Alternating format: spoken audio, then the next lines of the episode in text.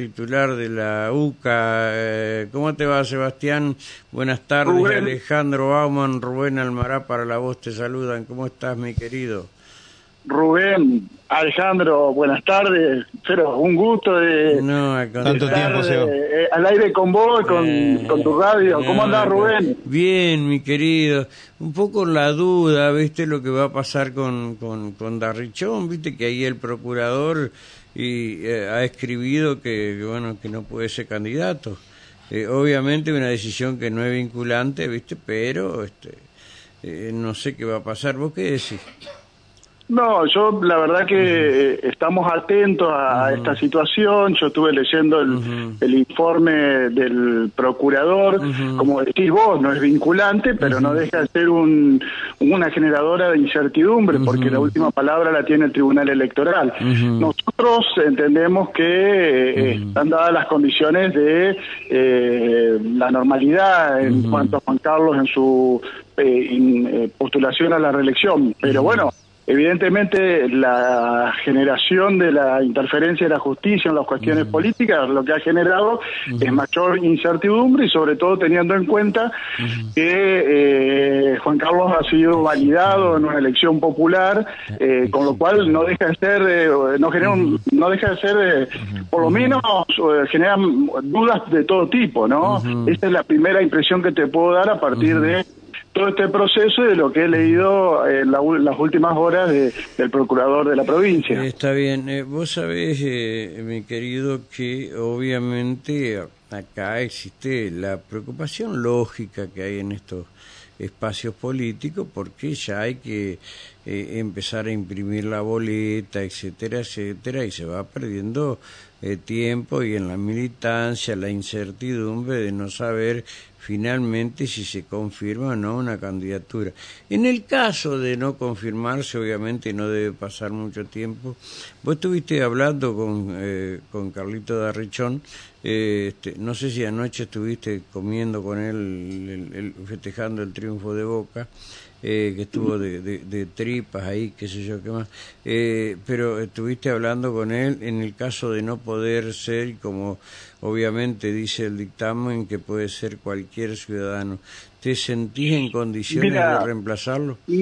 Nosotros, nosotros estamos trabajando, Rubén, y te soy muy franco en esto, en la hipótesis de eh, la candidatura de Juan Carlos. Nosotros hemos intercambiado opiniones a, raíz de la incertidumbre que genera. Eh, seguimos en la gestión trabajando todos los días. Anoche tuvimos una reunión con la militancia en cuanto a bueno la preparación de lo que es los fiscales para las próximas elecciones y eh, bueno la movilización de seguir trabajando en los barrios como lo venimos haciendo y en la gestión eventualmente eh, seguramente habrá algún tipo de conversaciones eh, a partir de eh, este tipo de, informaciones que no deja de ser un marco de incertidumbre. Es cierto lo que estás diciendo en cuanto a, a las boletas que tienen que ser impresas cuanto antes, pero nosotros seguimos trabajando, seguimos yendo a los barrios a trabajando la gestión y bueno, seguramente esta cuestión del procurador generará las instancias de conversaciones correspondientes a cómo proseguir. No deja, te digo la verdad, eh, te lo digo muy sinceramente, no deja de, de, generarse una incertidumbre enorme la dilación que está haciendo el Tribunal Electoral al no tomar una decisión, más allá de los tiempos que uno conoce, pero en este caso se están jugando con procesos electorales de comunidades como la nuestra. En una palabra, en una palabra se está jugando con la democracia, así hablando y creo que están haciendo un flaco favor a la democracia, exactamente. Creo que es una. Porque para un lado o para el otro deberían decidir.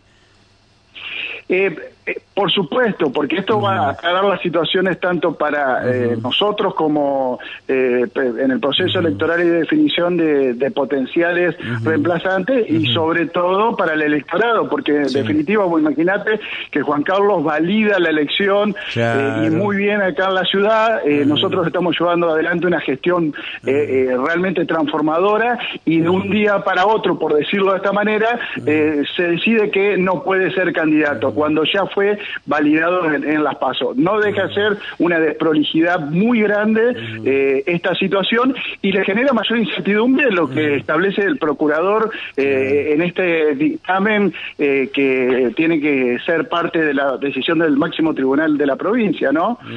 realmente un, un flaco favor a la democracia le está haciendo esta situación, porque no solamente es el caso de Juan Carlos, sino se dan otras particularidades que no tienen que ver con las características de, Juan Carlos, y en esto yo quiero ser claro, me parece que en el caso del candidato en Gualeguaychú es una desprolijidad enorme por parte de eh, Juntos por el Cambio en su en esa presentación de candidatos, este, pero en el caso de Juan Carlos pasa por otras características que no tienen nada que ver y que nosotros creemos que está en condiciones constitucionales de ser reelegido.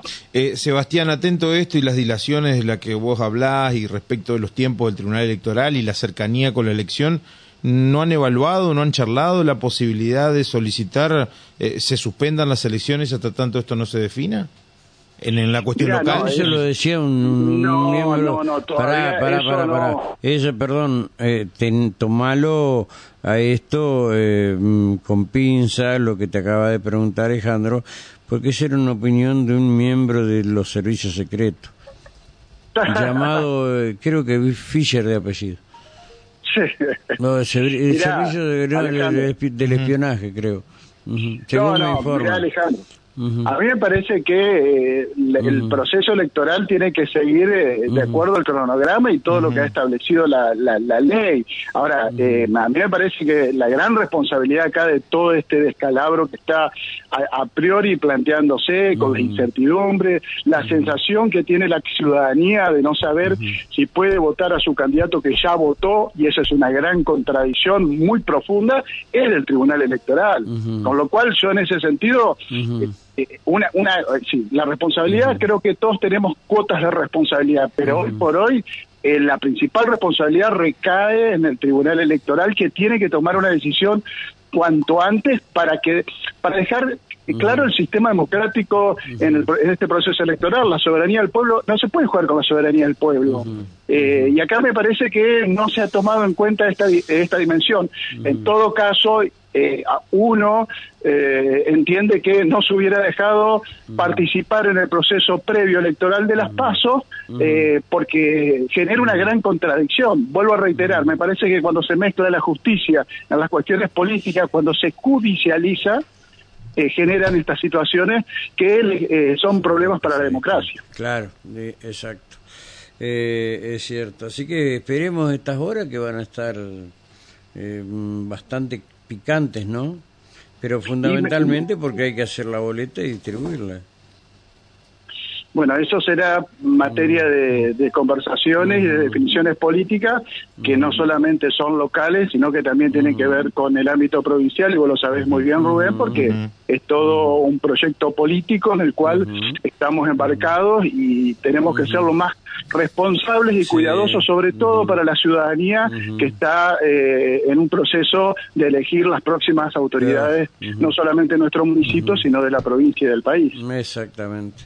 Seba, querido, eh, te agradezco muchísimo y a ver si un día esto tomamos un cafecito. ¿Mm? Pero Rubén, con gusto, sabes que yo te aprecio un montón desde toda la, vida, así que va a ser un gusto poder departir un café y charlar de los viejos tiempos. Exacto. eh, gracias, Seba. Eh, gracias a vos, Alejandro y a tu audiencia. Un abrazo grande, Sebastián. El doctor Sebastián Aguilar. ¿sí?